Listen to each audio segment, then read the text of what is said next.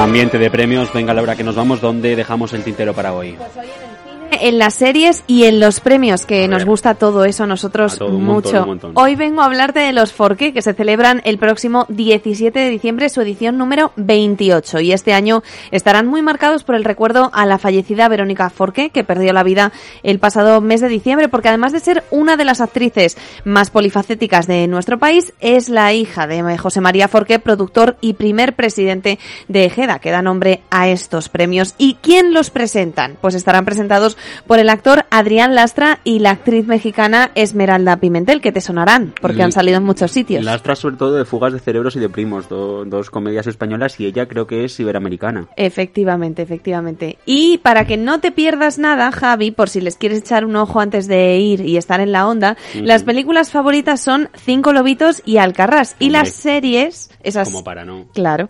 Y las series Rapa y Apagón. Los premios Forqué están organizados desde 1996, la Porejeda, la entidad sin ánimo de lucro para la gestión de derechos de los productores audiovisuales. Y el objetivo de todo esto, ¿cuál es? Pues eh, difundir la importancia de la industria audiovisual y cinematográfica española e impulsar la figura del productor y premiar cada año a las mejores producciones españolas que valen mucho. Bueno, y, dicen la antesala de los premios Goya. Así es. Pues nada, camino a los Goya mirando a los Forqué.